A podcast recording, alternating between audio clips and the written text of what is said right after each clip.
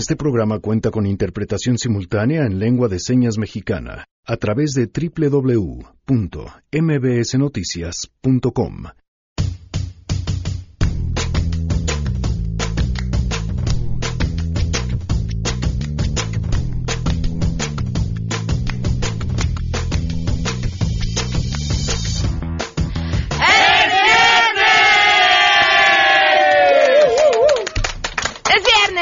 premios de la semana y Sangre Azteca está con nosotros. Además, progreso con justicia y fortalecer los valores, el amor, la familia, el prójimo, la patria y a la humanidad, algunos de los puntos de la cartilla moral de Andrés Manuel López Obrador, que analizaremos con Sergio Almazán. porque tenemos que fortalecer los valores culturales, morales, espirituales. No solo lograr el bienestar material, Tenemos buenas noticias, seguimiento al tema del desabasto de gasolina y más. Quédense así arrancamos a todo terreno. MBS Radio presenta a Pamela Cerdeira en A Todo Terreno, donde la noticia eres tú.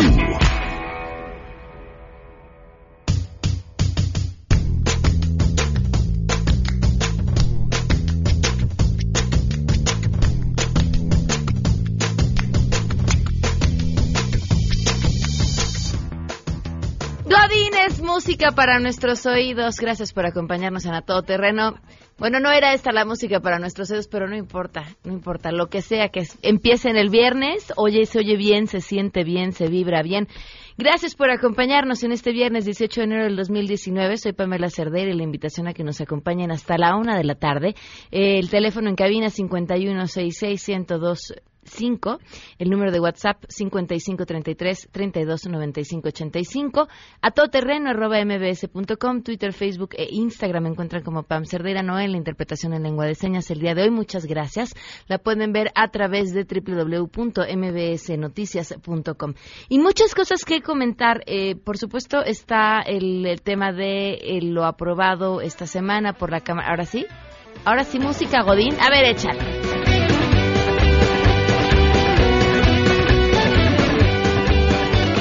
Vuelan los toppers, vuelan las lo que sea, ¿no? Así vámonos ya todos para dejar la oficina. Bueno, pues ahora sí, arrancamos el viernes como se debe. Eh, bueno, pues les decía, muchas cosas que comentar el día de hoy. Está, por supuesto, el asunto de lo aprobado en la Cámara de Diputados de la Cámara de Diputados sobre mm, la Guardia Nacional y por supuesto también continuamos con el asunto de las gasolinas. Angélica Melinos tiene un reporte sobre cómo está este asunto de la gasolina ahora en la Ciudad de México. Te escuchamos. Muy buenas tardes.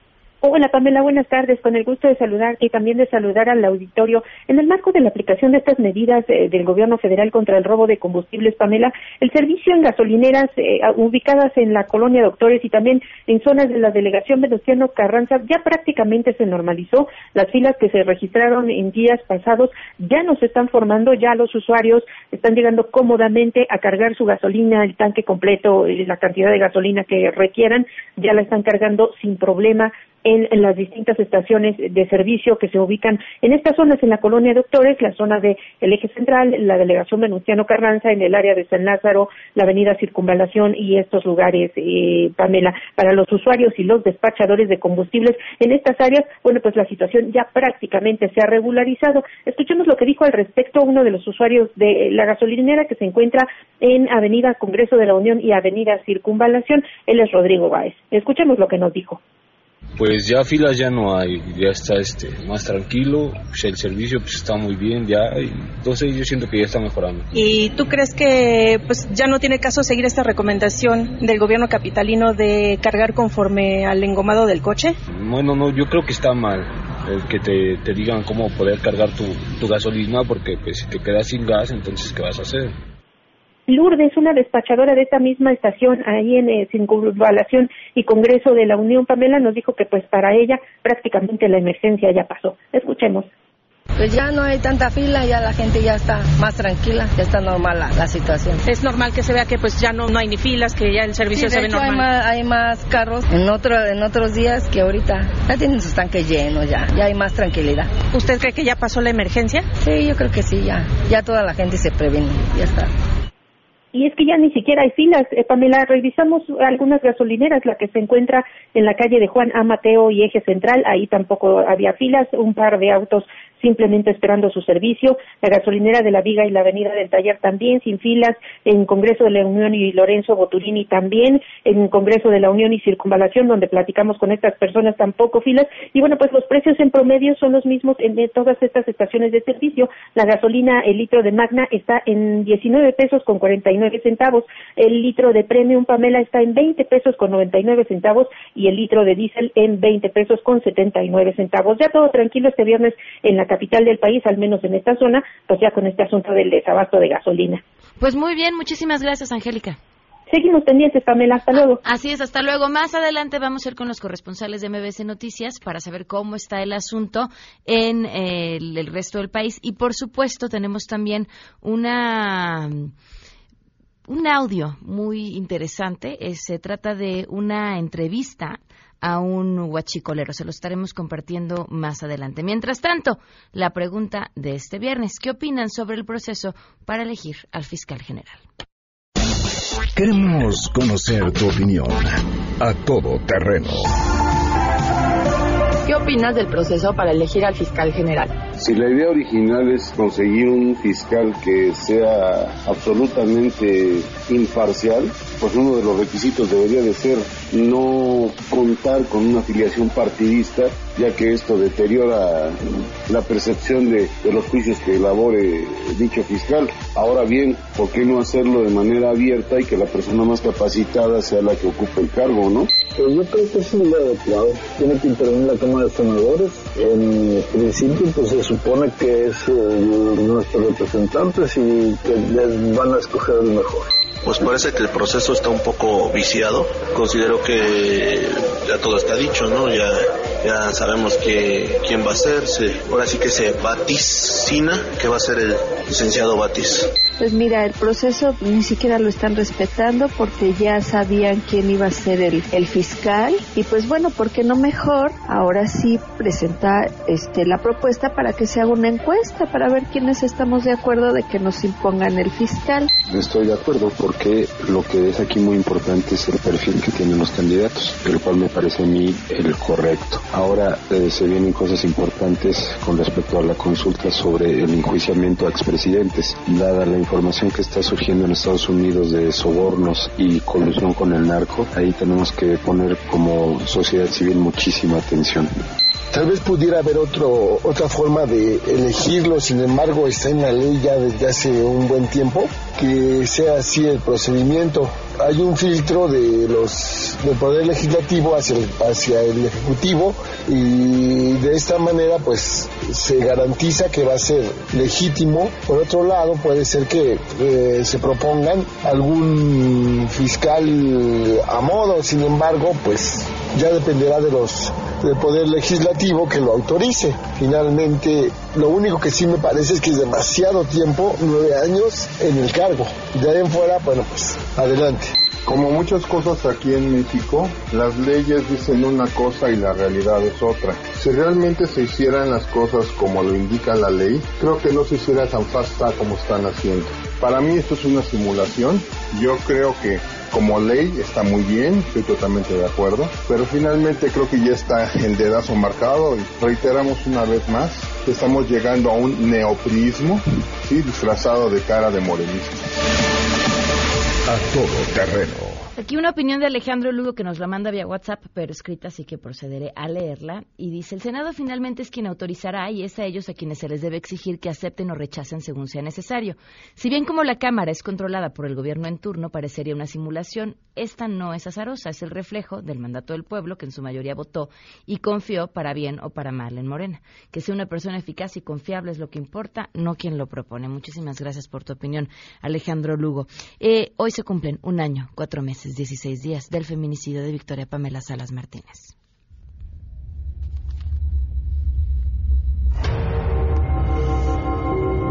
Y la secretaria dijo que no, que efectivamente ese papel no, se había levantado. Una denuncia ese y que ella estuvo de guardia y que le dijeron los policiales, bueno, entonces, ¿por qué aparece tu nombre acá? Dice, sí, está mi nombre, pero no está mi firma.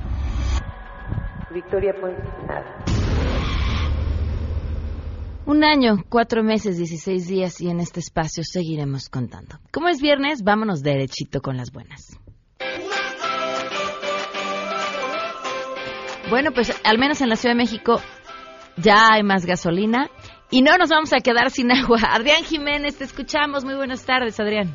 Buenas tardes. El sistema de aguas de la Ciudad de México anunció que hasta el momento no se tiene previsto ningún corte de agua por trabajos de mantenimiento en el sistema Cutzamala. En conferencia de prensa, el titular del organismo, Rafael Bernardo Carmona, aseguró que trabajan en coordinación con la Comisión Nacional del Agua para que las tareas de conservación de dicho sistema se lleven a cabo con las menores afectaciones para la población. Estaremos trabajando siempre en conjunto y de la mano con la Conagua para que las acciones que sean necesarias para conservar ese gran sistema se den eh, con el menor recorte de agua, con las menores consecuencias en términos de abastecimiento a la población de nuestra ciudad. Al momento no hay ningún, ninguna fecha propuesta para un recorte. Al respecto, la jefa de gobierno Claudia Sheinbaum afirmó que la titular de Conagua, Blanca Jiménez, le comunicó que el megacorte de noviembre del año pasado con motivo de la colocación de la llamada K invertida en el sistema Kutsamala, trabajo que por cierto no tuvo éxito, se pudo haber efectuado sin necesidad de cortar el suministro a la Ciudad de México. Hablando con la ¿qué es directora general, presidenta, directora general de Conagua, ¿verdad? Directora general. Blanca Jiménez. Ella nos comentaba que se puede hacer el bypass que fallido que hubo sin necesidad de cortar el agua. Por otra parte, Rafael Bernardo Carmona dio a conocer que las lluvias del 2018 permitirán que para este año la capital del país tenga garantizado el suministro del agua que recibe del sistema Cutzamala, informó Adrián Jiménez. Muchísimas gracias, Adrián. Muy buenas tardes. Oigan, seguimos con las buenas. Esta buena viene de Fundación BBVA Bancomer. Ellos hacen un trabajo muy interesante apoyando con becas y mentoría a estudiantes desde secundaria hasta universidad. Y se trata de estudiantes con excelencia académica que tienen además dificultades económicas, conscientes de la importancia de la educación y que si no fuera a través de estas becas y mentoría que ellos dan, estos chavos y chavas pues no tendrían otra oportunidad de salir adelante en la vida. Tienen 16 años haciéndolo han apoyado desde el 2002 con una inversión y un esfuerzo de más de 4.800 millones de pesos. Y la buena noticia que hay que celebrar es que van a continuar invirtiendo y otorgando becas a los alumnos más brillantes del país y para este año van a duplicar su apoyo. Así que bien, bien, muy bien por Fundación BBVA Bancomer y por supuesto por todos los estudiantes que se ven beneficiados con este apoyo. Vamos a una pausa y volvemos. Si te perdiste el programa A Todo Terreno con Pamela Cerdeira, lo puedes escuchar descargando nuestro podcast en www.noticiasmbs.com. Pamela Cerdeira regresa con más en A Todo Terreno, donde la noticia eres tú. Marca el 5166125. 12 con 18 minutos, continuamos a todo terreno y decíamos, ¿cómo está el asunto de la gasolina en los estados? Vamos con los corresponsales de MBS Noticias.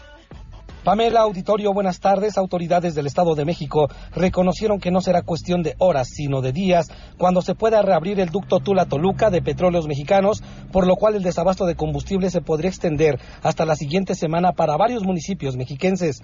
No obstante, y en coordinación con el gobierno federal, se ha reforzado la estrategia para vigilar la tubería de hidrocarburo procedente de Hidalgo y se ha implementado un operativo para que patrullas de la Secretaría de Seguridad, elementos del Ejército y de la Policía Federal escolten las pipas de Tula al Valle de Toluca. Ante este escenario, el secretario general de gobierno de la entidad, Alejandro Zuna, pidió a los mexiquenses calma y paciencia porque el robo de combustible es un delito de alto impacto, pero ya está siendo atacado desde todos los frentes. Es la información, vamos con mi compañera Arlet Cárdenas a Guanajuato. Gracias, Juan. Informar que el gobernador Diego Sinúe Rodríguez estimó que Guanajuato dejará de recibir 100 millones de pesos de pagos de impuestos ocasionado por el desabasto de combustible dijo que solo del impuesto que se recibe por las gasolinas y que se reparte en los estados perdería entre 50 y 80 millones de pesos, a lo que se agrega los impuestos al hospedaje que se dejarán de recibir por la cancelación de habitaciones, entre otros.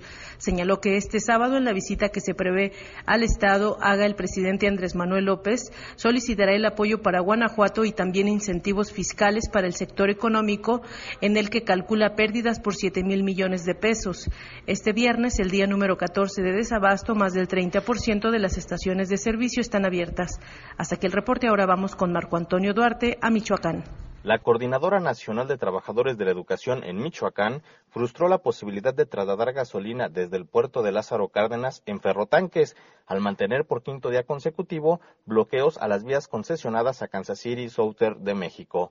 El gobierno de Michoacán aún mantiene abierta la posibilidad de que el ferrocarril traslade el hidrocarburo desde la terminal de Pemex en el puerto michoacano al centro del estado. Sin embargo, la, la CENTE exige el pago de salarios, bonos y compensaciones para liberar las vías. Este viernes aún se registra el desabasto de combustible en el 80% de las 320 estaciones de servicio que existen en Michoacán. Más información con mi compañero Víctor Hugo Magaña en el estado de Jalisco. Gracias, Víctor. Autoridades estatales de Querétaro fueron notificadas de un aumento en el suministro de combustible a la entidad a partir de este viernes para pasar de 12.000 a 14.000 barriles diarios. Entre las prioridades a lo largo de este viernes se encuentra la llegada de diésel debido a que la falta de distribución del producto a mediados de la semana ocasionó presión en la demanda del mismo. El gobernador Francisco Domínguez destacó que prácticamente ya no hay filas en las estaciones de servicio, por lo que confió que Querétaro será una de las primeras entidades en resolver la contingencia. Pamela, hasta aquí el reporte. Muchísimas gracias a todos por la información y saludo a Octavio Ortega de Cultura Colectiva News que nos acompaña vía telefónica esta tarde. Octavio, ¿cómo estás? Buenas tardes. Pamela, bien, muchas gracias. ¿Cómo estás tú? Bien. Oye, qué, qué buena entrevista traen. Cuéntanos. Pues mira, traemos un testimonio de un huachicolero. La verdad es que eh, se consiguió una de estas personas de las que tanto se está hablando hoy en día, de lo quiénes, quiénes están robando, quiénes están picando los ductos, y nos contó muchos detalles y algo que es bien importante, no trabajan de forma aislada. Eh, es una idea que teníamos que llegan, ellos investigan más o menos por dónde, les dan medio el tip y no. Ellos, él nos confirma radicalmente que trabajan en colaboración con ingenieros de Pemex. Pero tienes el audio, si quieres vamos a escucharlo. Vamos a escucharlo. Conocí a un amigo en el estado de Guanajuato, por Salamanca. ¿La refinería? De allí de Salamanca. Pero ya de acuerdo con el, con el ingeniero. Los, los altos robos del- vienen de los altos mandos desde arriba. Desde arriba. Y nunca se va a acabar. La delincuencia nunca se va a acabar porque la delincuencia está en los altos mandos desde arriba. Y ellos son los que te usan, te utilizan, te mandan de carne de cañón a robar como de socio, te mandan, te bajan la luna a las estrellas y a la mera hora te abandonan, te dejan solo. No, más fuimos, este, pues iba de compañero con él, era chofer, y nos decía cómo perforar las- los, los ductos, este, con unos taladros especiales, brocas especiales, y ellos dan el, ellos dan el banderazo, ellos avisan, ellos te dicen, este, cómo, qué día o qué hora, qué rato puedes barrenar el tubo. Ellos son los que te, te- te dicen, ahorita puedes barrenar el tubo, puedes hacer tu toma, o dos, dos tres tomas. No, nadie, este, nadie se da cuenta. No puedes quemarte, no te puedes explotar. Porque ellos te avisan, ellos te, dan la señal. Ahorita va a pasar Magna. Y como a las 4 o 5 horas pasa ya dos horas o no sé cuánto luego bombean, pasan los residuos para limpiar el tubo. Después te hablan y te dicen, ya está pasando puro diésel. Y es donde cambias tú el envase, cambias diferentes este, pipa y ya llevas diésel, ya llevas gasolina. Pero todo va en sociedad, es una sola mafia, pero desde arriba. Hace dos, tres días, este, que la gente está hasta formada para, para ordeñar los ductos. Está formada la gente. La misma, la misma gente, la, la- la misma ley los apoya para sacar todo. Pues con López Obrador, este, es un presidente que tiene muchas ganas de trabajar, pero lo van a atacar mucho. Si sigue así como ahorita, está atacando, está atacando el huachicol. ¿Qué es lo que está haciendo la gente? Está paralizando el país. ¿Qué está haciendo? Nos está atrasando más. Atrasa más el país.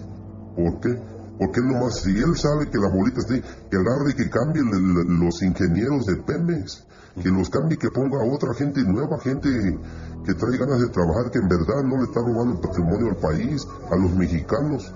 Eso es lo que se quiere que haga López Obrador y que no paralice el país como debe paralizar. Es buen presidente, pero que pegue con más ciencia, con más estrategia. Porque nosotros no tenemos la culpa por un ratero que tenga el país a como lo tiene. Nunca se ha trabajado con cárteles, los cárteles trabajan diferente y el, hay gente independiente que trabaja.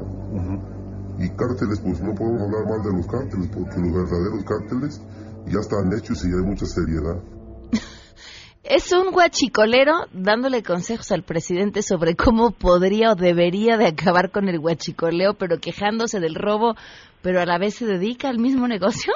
Exactamente, el guachicolero, Pamela, como bien lo escuchaste, como lo escuchó eh, tu auditorio, está en primero revelando lo que sucede con los ductos y cómo es el robo de gasolina. Les informan dónde, a qué hora sale la gasolina, cuáles son los ductos, les dan la herramienta, les dan las llaves de paso, les dicen a qué hora sale el tipo de combustible, si es gasolina o diésel, y les informan en qué momento pueden picar. Pero además, en la segunda parte, o bueno, cuando en la parte posterior de, esta, de este audio que escuchamos, eh, este guachicolero, el compadre, eh, como, como se identificó, porque evidentemente se guarda el anonimato y como llegamos a esta persona, pues bueno, esto todo, todo fue toda una peripecia. eh, al final lo que dice es, bueno, pues es que él si quiere le da los consejos, ¿no? Como, como salvándose él eh, por la actividad y la gente que se dedica a esto, echándole la culpa a los ingenieros petroleros. Incluso, si alcanzan a recordar, él menciona que los verdaderos rateros no son los guachicoleros, sino los, los empleados de Pemex que les dan los pitazos porque son los que tienen todo el vínculo y los que se llevan, según él, la gran tajada de este robo pues de gasolina. pues sí, todos tendemos a definirnos en una categoría y por supuesto nadie se definiría en la peor de estas, aunque seas partícipe de la cadena. Muchísimas gracias, Octavio. Pueden consultar todo el reportaje en Cultura Colectiva News, ¿verdad? Exactamente, en el sitio Cultura Colectiva News lo pueden encontrar y ver más datos del testimonio. Gracias, Octavio. Muy buenas tardes. Que estés muy bien, hasta luego, bye. Igualmente, 12 con 27. Vamos a una pausa, regresamos con Sergio Almazán, nos va a platicar de la cartilla moral. Queremos conocer tus historias. Comunícate al 5166-1025. Pamela Cerdeira. A todo terreno. Donde la noticia eres tú. Volvemos. Pamela Cerdeira está de regreso en A Todo Terreno. Únete a nuestra comunidad en facebook.com. Diagonal Pam Cerdeira. Continuamos. Muchos nos han pedido que hablemos sobre la cartilla moral de Andrés Manuel López Obrador y pensamos no hay mejor persona para hablar sobre la cartilla moral que Sergio Almazán. ¿Cómo estás, Sergio? Buenas tardes. Mi querida Pamela, gusto saludarte y también saludar a tu público. No sé si sea la mejor persona, ¿eh? Yo tan inmoral que soy. Por eso eres la mejor persona para hablar Sí, de ¿verdad? ella. ¿Qué, qué, qué decir? ¿Qué opinión te merece? Digo, el texto, por supuesto, pero sobre todo esta revisión y el fin eh, político que persigue, porque pues, detrás de él hay un, hay un fin político para, para bien del país o para lo que se quiera, pero tiene un fin político. Me- Me gusta que iniciaras diciendo esta revisión, porque fíjate que decía una pensadora siria que vivió y murió aquí en México, Ikram Taki, decía que la gente como el pensamiento más peligroso es, es el que buscaba rehacer la historia, el que desempolvaba el pasado como un rito para hacerlo nuevo. A mí me parece que es donde está ahí el- lo peligroso de esa propuesta, porque un hombre sensato, cualquier ser humano de cualquier parte del mundo, eh, y a lo mejor coincides conmigo, Pamela, en su sano juicio lo que quiere es el bien. Tú quieres el bien para tus hijos, para eh, este, tus compañeros de trabajo, eh, para tu país, eso en un sano juicio. El problema es descontextualizar ese bien. eh, y esto me lleva a, recordaba hace unos unos años que platicaba con Fernando Sabater y que yo le preguntaba sobre por qué se habían perdido los valores, me dijo, no, un momento, ¿eh? Los valores y la moral no se han perdido. El problema es quién está enseñando esos viejos valores, porque no es lo mismo enseñar la lealtad si eres sicario o si eres dictador que si eres papá o mamá. ¿No? El valor es el mismo, la lealtad, ¿no? O no es lo mismo amar eh, en un mundo de desigualdades que en un mundo de oportunidades. Entonces, la cartilla moral, lo que mm, a mí también me hace un poco de ruido, es que eh, su origen es hace 75 años, cuando México venía de la posrevolución, cuando México había terminado una de las luchas más sangrientas del siglo XX. Pero tampoco existían los derechos de igualdad, tampoco existía la equidad de género, tampoco existían los derechos humanos. Entonces, creo que esta buena intención de una cartilla moral debe de actualizarse, porque si no, entonces el pensamiento y la intención se vuelve una amenaza, porque se está desempolvando el pasado como si lo único válido fuera el pasado. Como si no entendiéramos este presente que requiere otras necesidades, porque el mundo ha cambiado eh, y creo que ahora el, el telón de fondo, la base que me parece que es quiero entender ¿eh? que desde donde surge la idea de hacer no solo una cartilla moral, sino una constitución moral, es que el gran monstruo transparente del mal ya está transparente que no lo vemos. Que tú has documentado en tu espacio varias ocasiones eh, cómo varias gente que se dedica al narcotráfico, al tráfico de personas, dice, bueno, no importa que me dure dos días la vida, pero la pasé bien. O sea, ya se hizo transparente el mal. ¿Cómo revertir eso? Pensando en el bien. Pero el bien tiene que ser una fórmula donde todos quepamos y donde todos estemos obligados a cumplirla. Porque creo, eh, Pamela, que también el ruido, y espero que no sea el del caso en México, el ruido de fondo sobre una cartilla moral es que nos hemos hecho nihilistas, estamos como ensimismados se ha convertido el otro en una amenaza, en lugar de ser nuestro compañero. Cuando te refieres a, entonces, tendríamos todos que cumplirlo, pues estamos hablando de lo que ya tenemos, gente, la ley, ¿no? La ley y, la moral claro, pero fíjate que la, la ¿Qué moral... Es la moral? A ver, la moral es un principio de bienestar. Es buscar el bien común. En un mundo tan egoísta, tan eh, individualista, el bien común se convierte en una amenaza. A veces a las cosas más cotidianas, como que el triunfo del otro nos estorba. O no pensamos que el otro es, por ejemplo, el planeta donde vivimos. Y seguimos comprando cosas con bolsas de plástico. El otro es la naturaleza donde vivimos. Y la moral no, no requiere un reglamento de no tires basura implica también una conciencia de que tirar la basura, ensuciar el lugar donde vivimos, el planeta, significa que mañana el otro que viene detrás de nosotros no va a poder vivir. Sergio, si bien nos has explicado el contexto histórico de cuando este texto se escribió originalmente, ¿cuál era su fin? El fin era construir una sociedad que estaba muy dolida después de que eh, hay que recordar que la Revolución Mexicana eh, es el movimiento del siglo XX que más, más vidas cobró, la que no le hizo justicia social, porque hoy vemos, hoy día, o el día de hoy, el presidente está, eh, el gran tema de, hoy en Zacatecas es el campo. Cuando fue lo de, en 1910 era la lucha, la posibilidad de seguir eh, relacionándonos con la tierra. Entonces imagínate que esos temas que no se cumplieron en, en aquel movimiento del, de 1910, eh, tenían que inventarse un concepto de nación. O sea, terminó la Revolución Mexicana. Entonces, ¿qué mejor que Alfonso Reyes, que era un gran pensador liberal, para construir un concepto de nación? Y en ese entonces se decía que el concepto de nación era a través de la familia. Pero también las familias hemos cambiado. ¿no? Eh, hay familias monoparentales, uniparentales, eh, hay familias del mismo sexo, y eso hay que incluirlo el día de hoy, hay que actualizarlo. No está mal ese principio en esa cartilla moral de Alfonso Reyes, porque era lo que él vivía en su época. pero nuestros tiempos nos exigen otro tipo de reflexiones y otro tipo de compromisos, porque no solamente se trata de que exijamos el tener eh, derechos, sino también el tener responsabilidades. Muy bien, Sergio, te agradezco inmensamente tu claridad siempre sobre todos los temas que tratas y la invitación a que te escuchen mañana en el Cocodrilo. Así es que vamos a recorrer una calle criolla, la calle de Donceles, así es que los invito a que nos escuchen, contaremos historias y este pronto espero que me invites, estaré ahí en, tu espacio si tú me invitas, porque vamos a lanzar un, unas cápsulas este año eh, estoy abusando del tiempo, lo sé, no, perdón. Este año se, están cumpliendo 500 años de la fundación de la Ciudad de México. Ok. Entonces, implica revisar lo que fue el encuentro entre Cortés y Moctezuma, por ejemplo, ¿no? Ah, pues estaremos atentos y, por supuesto, esta es tu casa, Sergio. Muchas gracias, Pamela. Te mando un beso enorme y un saludo a todo tu público. Gracias, igualmente. El gran Sergio Almazán con su opinión sobre la cartilla moral. ¿Qué opinan ustedes? Vamos a una pausa y volvemos. Con Sangre Azteca es viernes.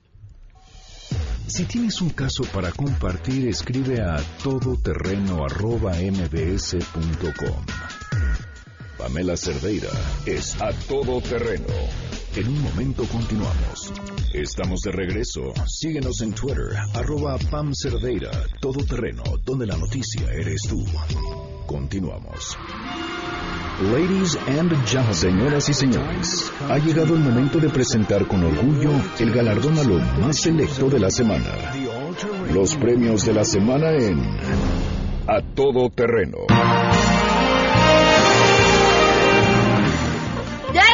Sangre Azteca! ¡Sí, señor! En el Twitter, Álvaro Robles, que no es, se le está rifando con la interpretación simultánea en lengua de señas que pueden ver a través de www.mbsnoticias.com en la webcam. Y voltea Noé, humildemente dice, no, ahorita viene lo difícil. Claro, sangre azteca. Yo le dije que debería además bailar al ritmo de lo que esté tocando sangre azteca, porque pues así podemos entender perfectamente de, de- de en qué tono va aquello que están cantando. Pero vámonos Claro. con los nominados que tenemos varios. ¿Alguna vez les pasó que les llamaba el profesor o el jefe, ¿no? Y, Oye, ¿tienes tal dato? Y tú, crrr, crrr, no lo tengo, no traje la tarea. La tarea. Bueno, La pues así le pasó a Rocío Nale, titular de la Secretaría de Energía, y hizo quedar mal al presidente con datos que le pidieron sobre la importación de gasolina. En una de las mañaneras de esta semana, el presidente afirmó que los datos compartidos por un periodista del diario Wall Street Journal eran equivocados y que le daba hasta pena decirlos, pero que no tenía fundamento, que se había precipit- precipitado. E inmediatamente volteó a pedirle a la secretaria si los traía y ella dijo, ay, no, no, no, no los traigo a la mano, pero sí tenemos la información. El presidente entró a salvarla, ahí sí como los grandes, se dijo, en media hora la tiene. Ay, y sí, y yo fui después a preguntar y ¿En sí, sí, sí, sí, sí, sí, Ok. sí entregaron la información. Qué padre. Que te salve el jefe así, sí está padre. ¿Qué vamos a cantar, Sangre. Azteca? No, no sé cómo pude confiarme en todo este tiempo. No, no creas que yo solo podía con el mal momento. Los datos los quería para defenderme. Tú estabas distraída pensando no sé qué. Me fallaste. Me fallaste. Tú no sabes ser fiel. Me fallaste. Me fallaste. En ridículo quedé. Me fallaste. Me fallaste. No me pudiste ayudar. Me fallaste. Ay, qué bonita canción, Sangre Azteca. Sí, Ah, bueno, sí, siempre sí vamos a ver cómo lo salvaron. A ver, pobre Janine, la traigo con pon el audio, no pongas el audio, pon el audio, no pongas el audio. Es viernes, no es viernes. Ahí está, miren, este fue el momento. eh, esta semana, si nos podría decir aproximadamente a cuánto han ascendido las compras de Estados Unidos. Esa información de Wall Street Journal, pues es eh, equivocada. Me da hasta pena decirlo. No tiene fundamento. Se precipitaron. Sí, tenemos los datos. Yo creo que los traes. ¿Eh? No los traigo a la mano, pero sí este, tenemos una importación mayor.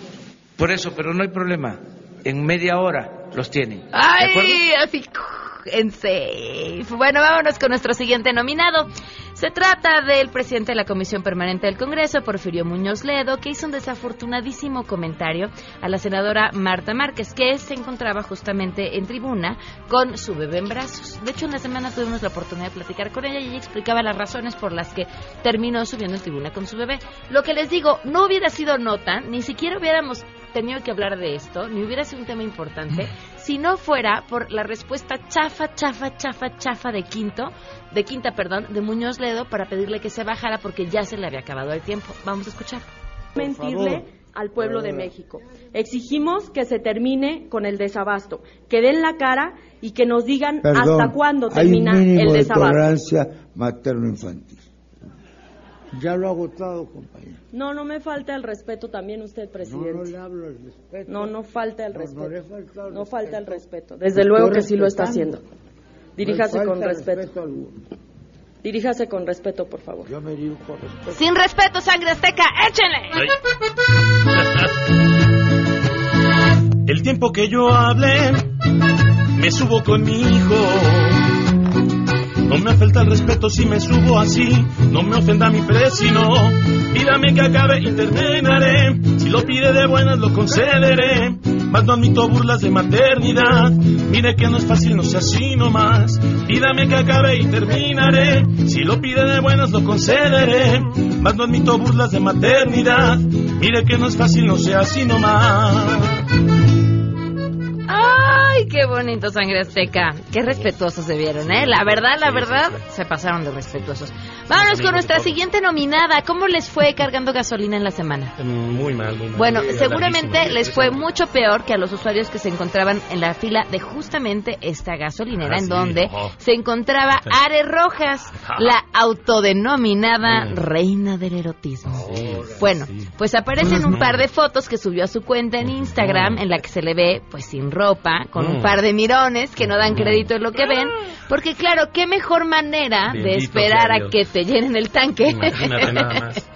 que Alabado posando sea. sin ropa. Es un milagro. Ay, no, Eso te pasa siempre, ¿estás de acuerdo? Son milagros inesperados. No, La no sé, película en no sé a qué gasolineras vas tú. Pues yo, voy a una normal y no pasa. Una vez me tocó un despachador muy guapo, También andamos pero de estaba vestido. No era yo soltera en ¿Sí? aquel entonces, Ah, sí, ya. muy bien, Y de ahí bien. nada más dije, qué guapo. Pero Y ya. ¿sabes qué? Y me dijo, ¿qué va a querer? Y yo dije, "Mm, no te puedes. Sale pues, vamos a cantar. Sí, sáquenme de Nuestro aquí. siguiente programa, partidos políticos. Órale, cántale. Es un segundito, claro que sí, todo comenzó. Ah, su claro, canción, bonita, venga. joven. Todo comenzó en un día de estrés. La fila no tenía fin. Fue como un regalo a aquella mujer. Estar todo el día formado allí. Contigo mi día cambió. ¿Qué importa la gasolina al ver tu belleza que apareció?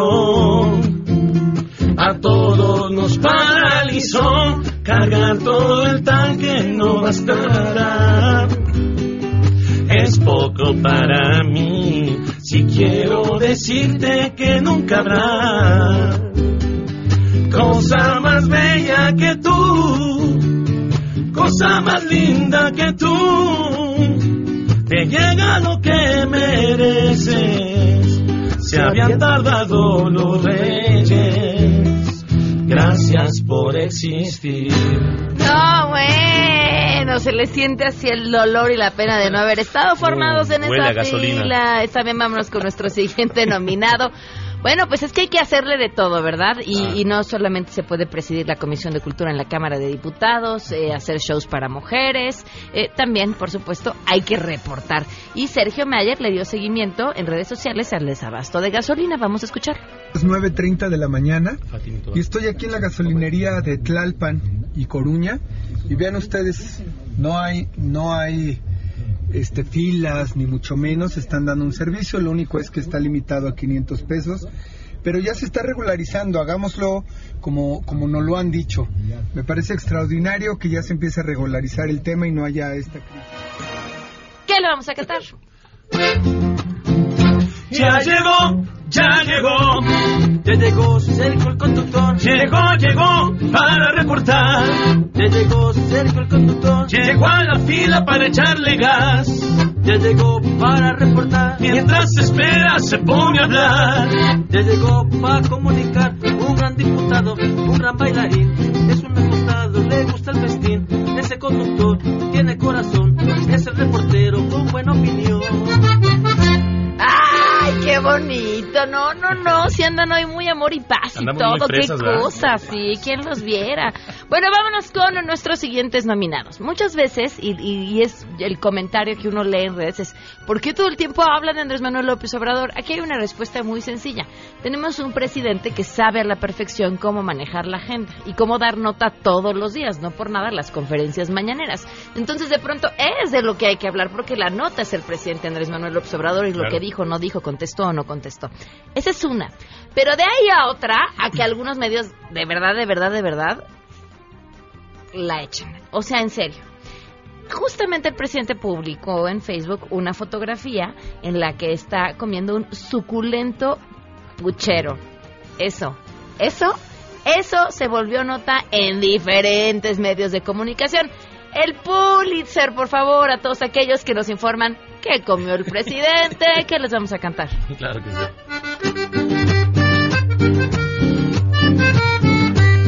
Hoy me eché un puchero suculento y lo hice desde tempranito.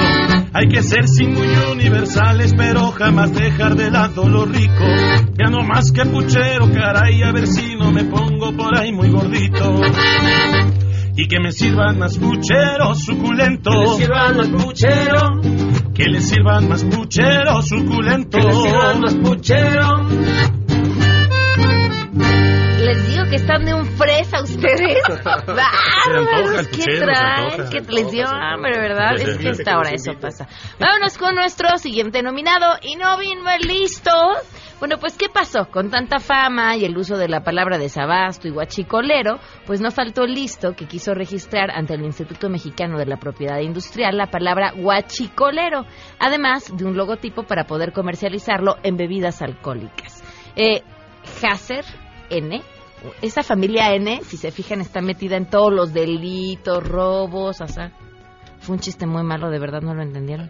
Perdón, yo me no me estabas oyendo, deja el teléfono. No, no, no, te- no siquiera tengo el teléfono. Ya sé, pero tenía ¿Pero que decir qué? alguna excusa. ¿En serio? Ay, olvídalo, no te lo voy a explicar No. porque fue muy malo y si te lo explico va a ser doblemente malo. Bueno, ya. La familia N.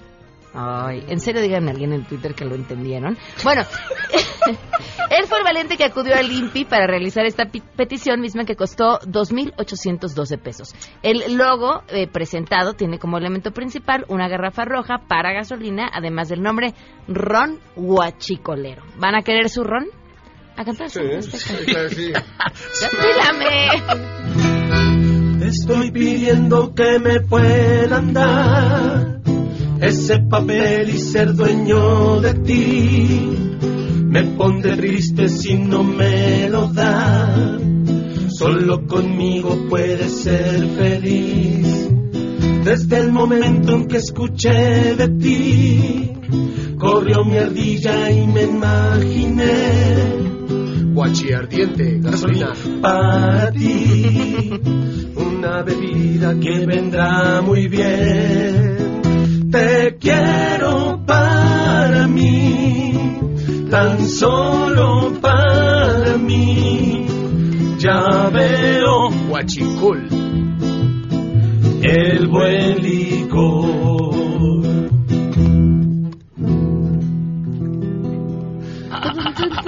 ¡Vamos, Sangre Azteca! No, ya no los quiero. Nada, se fue el amor. ¿Así? ¿Saben hasta dónde se me fue el amor? Hasta Venezuela. ¿Por qué dices tan lejos? Pues ahí tan lejos porque justamente de ahí viene nuestro siguiente nominado. No, no, no, no, no, no. O sea, a ver, lo que les voy a decir no es menor. ¿Cuál? Se quejan que en Venezuela no hay cosas. Si nos hemos adelantado al, bueno, se han adelantado al futuro cientos, quizá miles de años. El primer viajero en el tiempo es venezolano. Nicolás Maduro ha viajado en el tiempo y ha regresado para contar que las cosas están bien. Ahora sí, esa no la veían venir, vamos a escuchar. Tengan la certeza de que todo saldrá bien y de que saldremos más fuertes y más sabios de toda esta coyuntura. Tengan la certeza. No podrá un puñado de inmaduros, improvisadores, dañar la vida republicana de Venezuela. No podrá. Tengan la seguridad. Se los digo con certeza. Yo ya fui al futuro y volví. Y vi que todo sale bien. ¡Caray! A ver, mátenme esa. Viene sangre azteca. Marty, he mandado al futuro a Maduro y ha armado una revolución.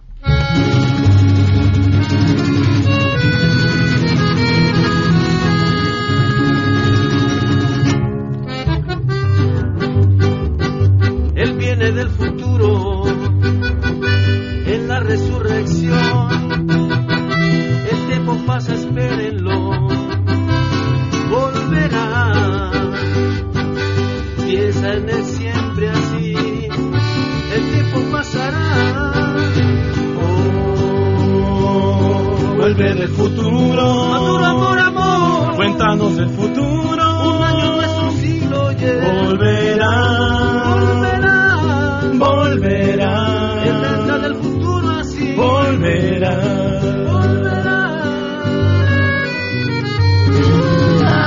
Bonito. A ver, les tengo noticias.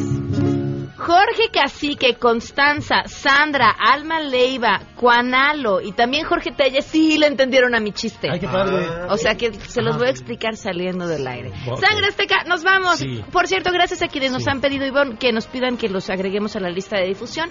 Basta con que nos manden un mensaje de WhatsApp al 55 33 32 95 85 con su nombre para que los podamos agregar y nos digan yo quiero ser parte de la lista de difusión. Todos los días les mandamos la pregunta del día y próximamente vamos a estar dando además sorpresas y demás. Se trata de una forma como mucho más sencilla de estar en contacto y comunicación Claro. y que además, ¿sabes qué? Que les respondamos por su nombre y así sabemos con Es quién correcto. estamos platicando, su historia, asunto. quiénes son, qué necesitan, todo. Sangre Azteca, nos vamos. Si la gente quiere que les canten al oído, ¿qué tienen que hacer?